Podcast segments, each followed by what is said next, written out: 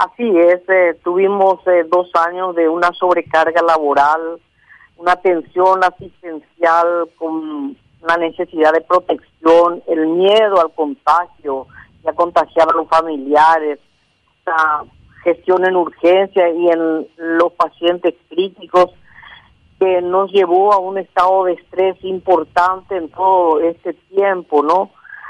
Que este eso es lo que nosotros estamos recordando ahora y que lamentablemente hemos trabajado en todo este tiempo al lado de la muerte, actuando mientras ella callaba y observaba.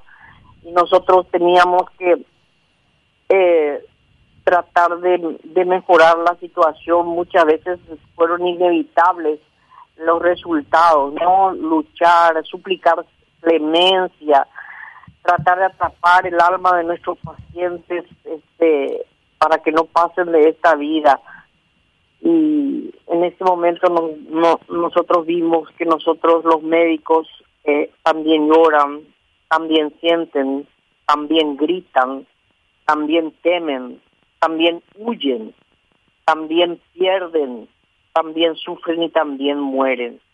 Y que cuando la persona que ha salvado innumerables vidas pierde la suya, es difícil encontrar palabras adecuadas. Doctora, mencionaba usted trabajando con la muerte, perdiendo a familiares, a colegas, amigos, de tantos años, de tantas luchas también, y, y toca bastante de cerca y bastante fuerte también ver eso, por sobre todas las cosas, porque no había prácticamente un momento de descanso, de, de respirar, de tomarse muchas veces ese minuto de por lo menos de, reflexión, sino seguir con esta batalla. Así es, pero para que todo esto no sea de la peor manera, nosotros hemos recibido eh, el aplauso colectivo de la de la población, así como mensajes en la prensa y en las redes sociales, nos denominaron héroes debido al compromiso de entrega social y moral que hemos hecho. Entonces debemos creer que la profesión médica se merece ese reconocimiento pero además necesitamos eh, el fortalecimiento eh, robusto y constante del sistema sanitario del país. Doctora, ¿fue puro humo esto de, de mejorar la, los centros hospitalarios, las distintas unidades de salud familiar también para hacer frente a la pandemia, al momento fuerte nada más, donde había mucha presión por parte de, de la ciudadanía, las autoridades? Hoy, ¿cómo está esta situación? y hoy está, yo no creo que esté ni igual, yo creo que está peor por el hecho de que eh, nosotros ahora tenemos este un déficit de insumos, ustedes pueden ver en la prensa este lo que pasa en el Instituto de Previsión Social, que no hay medicamentos, que no hay insumos, en, en, en otros este, hospitales también, así que ahora no, estamos igual que antes, antes por lo menos teníamos una un presupuesto que podíamos utilizar para para tener eh, para comprar eso pero ahora ni siquiera eso tenemos así que una nueva ola nos tiene muy preocupados muy preocupados en ese sentido porque no sabemos cómo vamos a poder manejarlo porque sin insumos sin infraestructura y sin dinero para poder este eh, solucionar los problemas no sabemos cómo vamos a pasar de héroes a villanos, doctora Gloria Mesa. ¿Cómo? De héroes a villanos por reclamar muchas necesidades y vicisitudes que están teniendo. Y pasando por sobre todas las porque nunca nosotros hemos reclamado nada, ¿no? Pero ahora nosotros nos damos cuenta de que tenemos que participar en todas las decisiones que competen en la parte salud. Porque yo creo que nosotros somos los más aptos para, eh, para decidir cosas y eh, poder solicitar las cosas porque nosotros no antes no hacíamos eso. Solamente nos dedicábamos a la asistencia a nuestra relación médico paciente pero ahora nos damos cuenta de que tenemos que involucrarnos en la administración en, en las políticas de salud pública etcétera porque necesitamos modificar totalmente esta situación.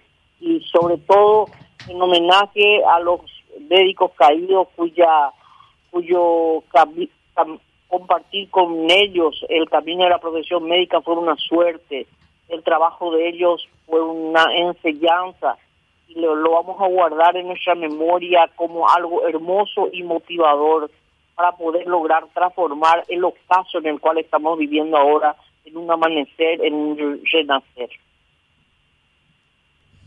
Doctora, también con lo que respecta, ¿cuál es el informe que están recibiendo a nivel país como Círculo Paraguayo de Médicos sobre los, demás profesionales de, de Blanco?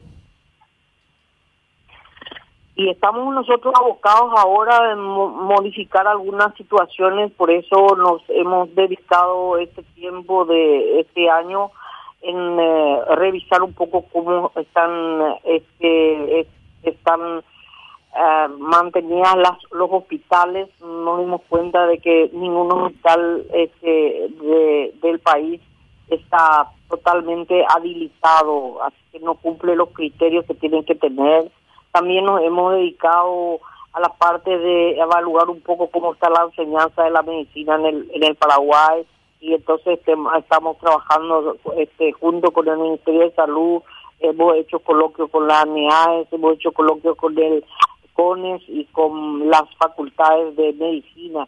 Bueno, estamos en eso, estamos queriendo eh, Doctora nuestro trabajo en, ese, en esos puntos. Doctora, qué, qué interesante, Miguel, lo que está mencionando, porque justo la gran pregunta es de qué manera puede afectar la calidad del servicio de la medicina en general el tema de las universidades de garage, la universidad privada como negocio, la universidad privada de frontera para que venga el estudiante brasileño a estudiar y se le da nomás el cartón y por cierto, se va a Brasil, ¿verdad? Pero la misma oferta está para el lado paraguayo también. ¿Cómo se cuida de la calidad de la educación en la medicina, doctora? Y eso, eh, eso nos estamos ocupando, eso nos estamos ocupando nosotros para, para poder modificar un poco la situación. De hecho, ya hemos este hemos eh, tenido una eh, hemos sido la plenaria del, del Parlamento ha, los ha solicitado como de referencia del gremio médico. Este nuestro aval para suspender por cinco años la habilitación de facultades de medicina.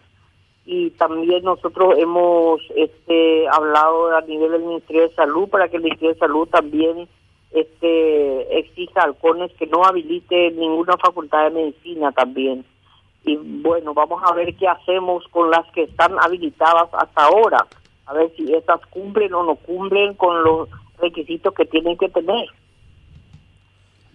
Bueno, parece una contradicción, Miguel, ¿verdad? Pedir que se cierren este, o que nos habiliten más universidades, porque en realidad uno diría, bueno, caramba, que la gente estudie medicina. El asunto es, ¿para qué se abren las universidades privadas de medicina? Y también, doctora, una de las necesidades que se tuvo durante el momento más fuerte de, la pandemia fueron los terapistas. Esa formación, eso en, algunos casos, por así decirlo, entre comillas, improvisación, pero aprender sobre la marcha ciertas cuestiones también, doctora.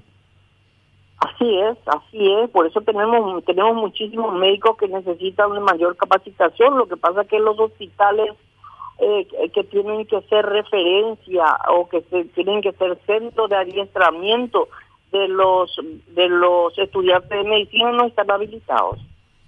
Entonces, ¿cómo vamos a nosotros a sacar un buen médico si la infraestructura que le ofrecemos no es la adecuada?